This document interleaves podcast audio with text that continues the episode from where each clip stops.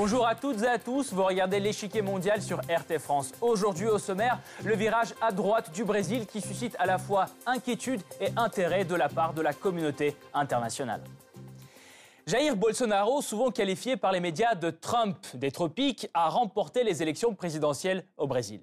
Conservateur jusqu'au bout des ongles, connu pour sa nostalgie des temps de la dictature militaire, le président élu divise autant la société brésilienne que la scène internationale.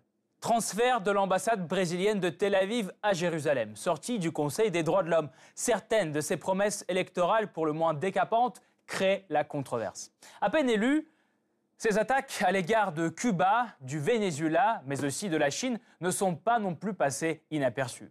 Bolsonaro va-t-il bouleverser la politique étrangère de son pays? Sa vision géopolitique connaît-elle de réelles convergences avec celle de Trump? Quel impact aura-t-elle sur les BRICS? Pour répondre à ces questions, nous retrouverons en fin d'émission Romain Migus, journaliste et écrivain. Romain Migus, bonjour. Bonjour Oleg, merci pour l'invitation. Pensez-vous que le mandat de Bolsonaro sera aussi sulfureux que sa campagne? Alors, au niveau de sa politique intérieure, c'est à n'en pas douter. Hein. Comme pour sa campagne électorale, le mandat de M. Bolsonaro sera certainement émaillé d'affrontements, de résistance, de sérieux conflits sociaux qui, et évidemment de déclarations aussi polémiques de la part du, du président du Brésil. Ça, c'est à n'en pas douter. Merci beaucoup. On approfondira tout à l'heure ensemble.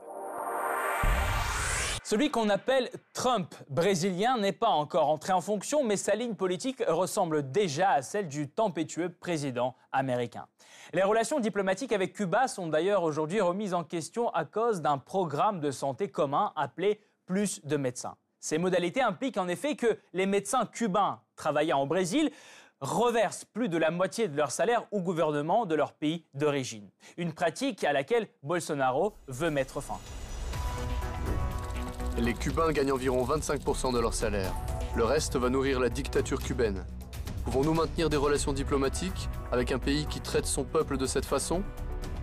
La réaction à cette déclaration ne s'est pas fait attendre. Le ministère cubain de la Santé publique a condamné les propos hostiles de Bolsonaro.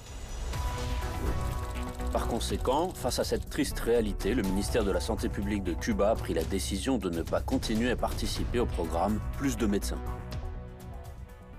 Ce vaste programme d'assistance médicale qui venait au secours des plus pauvres avait été lancé en 2013 par le gouvernement de Dilma Rousseff. Son but est de combler le manque de personnel des hôpitaux brésiliens. Les plus nombreux à se servir de ce programme sont les Cubains. Ils représentent 80% des participants. Au cours des cinq dernières années, près de 20 000 employés cubains ont soigné 113 millions de patients dans plus de 3 600 municipalités. Sans les médecins de l'île, l'avenir du projet est bien terne. Cuba n'est pas seul dans le viseur. Le Venezuela était également sous le feu des critiques de Bolsonaro durant sa campagne. Quelques jours après sa victoire, ce dernier fait déjà pression sur Caracas et affirme son intention de le mettre à la porte du Mercosur, bloc économique regroupant plusieurs pays d'Amérique du Sud. Selon la clause démocratique, le Venezuela ne peut plus être dans le Mercosur. Les premiers pas de Bolsonaro sur la scène internationale trouvent de nombreux échos avec la vision américaine de Cuba et du Venezuela. Le conseiller à la sécurité nationale de Trump, John Bolton, s'est félicité de l'élection du candidat ultra-conservateur. Les récentes élections de dirigeants ont vu similaires dans des pays clés, notamment Ivan Duque en Colombie et le week-end dernier Jair Bolsonaro au Brésil, sont des signes positifs pour l'avenir de la région. La troïka de la tyrannie dans cet hémisphère Cuba, le Venezuela et le Nicaragua, a enfin fait son temps. Pour comprendre les origines de l'antipathie de Bolsonaro envers les pays socialistes, il faut se pencher sur son parcours professionnel. Capitaine de l'armée, il a servi 21 ans sous la dictature militaire. Et depuis, ses sympathies conservatrices n'ont fait que se renforcer. Ancien militaire, Bolsonaro se lance en 1988 dans la politique et deux ans après devient membre du Parlement national. Réélu six fois lors des élections législatives, il change sept fois de parti. En cause, son inflexibilité sur nombre de questions sensibles. En tant que député, il propose notamment d'introduire la peine de mort, de légaliser le port d'armes, d'instaurer le contrôle des naissances. Il est l'auteur de 190 projets de loi dont la majorité concerne le secteur militaire et la sécurité. En 2018, il présente sa candidature aux élections présidentielles. Tout au long de sa campagne, Bolsonaro ne cache pas son mépris de la gauche et défend une vision libérale conservatrice pur. Réduire les impôts, privatiser la majorité des entreprises publiques, augmenter l'âge de la retraite des fonctionnaires ou interdire l'avortement. Chez les classes populaires, Bolsonaro séduit par ses promesses d'éradiquer la corruption et de lancer une lutte impitoyable contre la criminalité, un véritable fléau touchant tous les Brésiliens. Pour y remédier, il se montre partisan des solutions musclées dans un style qui rappelle Rodrigo Duterte, le président philippin. Il propose ainsi d'élargir les pouvoirs de la police et de simplifier clairement le recours à la force. Mais l'image publique du personnage s'est aussi forgée à travers ses déclarations brutales visant la communauté LGBT et les femmes. Tu es tellement moche que je ne te violerai jamais. Mais pédophile et gay, ce n'est pas la même chose. Mais si, c'est la même chose. C'est ce genre de propos, pour le moins dérangeants, qui lui valent régulièrement d'être comparé à Donald Trump. Une comparaison qui ne gêne pas du tout le nouveau président brésilien. Bien au contraire, Bolsonaro affiche son admiration pour le président des États-Unis. Tout comme il veut rendre aux États-Unis sa grandeur, je veux rendre au Brésil sa grandeur. Et ses actes sont conformes à ses paroles. Bolsonaro, comme Donald Trump, entend transférer l'ambassade brésilienne de Tel Aviv à Jérusalem. Israël est un État souverain. S'il définit sa capitale, nous agirons conformément à cette décision. Bien sûr, ce coup de force ne manque pas de brusquer les pays arabes. En représailles, l'Égypte a reporté indéfiniment la visite du chef de la diplomatie brésilienne. Un signal dangereux pour le Brésil, plus grand exportateur de viande halal au monde et grand partenaire commercial des nations musulmanes. Un cas de mauvaise relation avec le Moyen-Orient, ce sont plus de 16 milliards de dollars d'exportation brésilienne qui pourraient être remis en cause. Au regard de ses premiers coups de force, beaucoup d'observateurs se demandent jusqu'où veut aller Bolsonaro dans sa révision de la diplomatie brésilienne. Lors de sa campagne, il n'a pas hésité à critiquer le plus important de ses partenaires, la Chine. La Chine n'achète pas au Brésil, la Chine achète le Brésil. Dès février 2018, sa visite à Taïwan provoque les protestations officielles de Pékin. Une manœuvre risquée pour le futur chef d'un État dont l'économie dépend en grande partie des exportations chinoises. En effet, de nos jours, Pékin est le plus grand partenaire commercial du Brésil. En 2017, le commerce bilatéral atteint 75 milliards de dollars. Depuis 2003, la Chine aurait investi plus de 124 milliards de dollars dans le pays de la Samba. Initialement concentré dans les secteurs pétroliers, miniers et énergétiques, cet argent afflue désormais dans des secteurs tels que les énergies renouvelables, les services financiers ou la logistique. Il ne serait donc pas étonnant qu'à peine élu, Bolsonaro change de discours. Aussi, ces dernières déclarations préparent déjà le terrain à un revirement possible. Le 5 novembre, il rencontre l'ambassadeur chinois et fait l'éloge de cet excellent partenaire.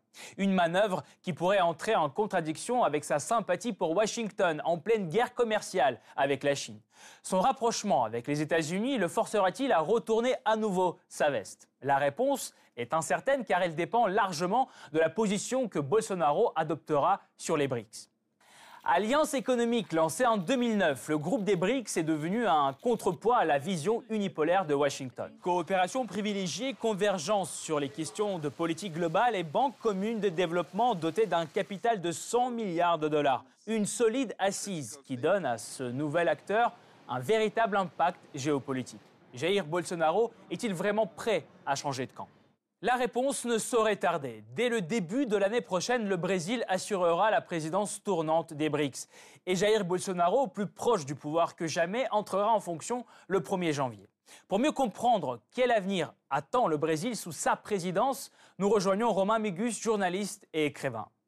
Monsieur Migus, la presse a pu qualifier Bolsonaro de Trump des tropiques. Dans quelle mesure, selon vous, ce surnom est mérité? Écoutez, c'est vrai que euh, cette comparaison euh, a de quoi nous questionner. Déjà, ce qu'on peut voir, ce qui les rassemble, c'est que les deux ont, surfé sur un sentiment de dégagisme hein, par rapport à, la classe euh, politique en général.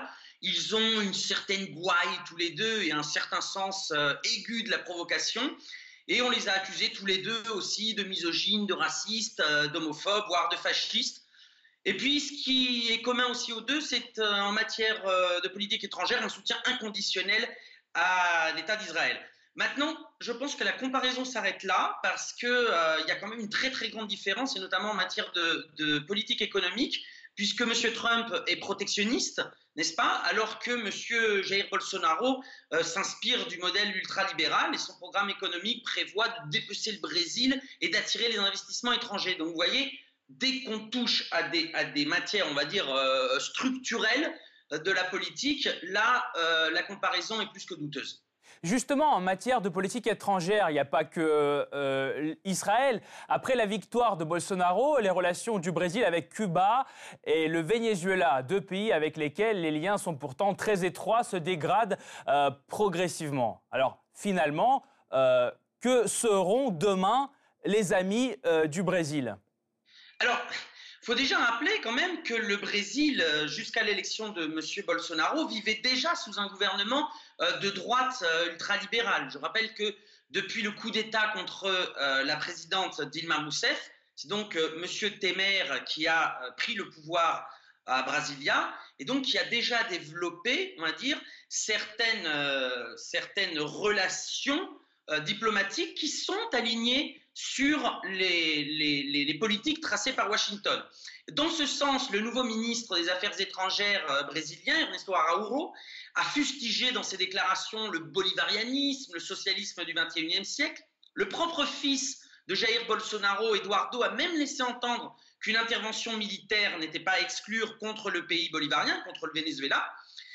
Alors, à n'en pas douter, sur ce point, le, Brésil s'alignera encore plus sur les politiques de Washington, notamment pour approfondir la pression diplomatique et le blocus économique et financier contre le Venezuela. Et puis, euh, dans un contexte d'escalade des violences contre ce pays, eh bien, il faut voir comment cela évolue pour euh, savoir, on va dire, au, au, fil du mandat de M. Bolsonaro, si une intervention militaire est à exclure ou pas euh, même si le nouveau président du Brésil s'en défend actuellement.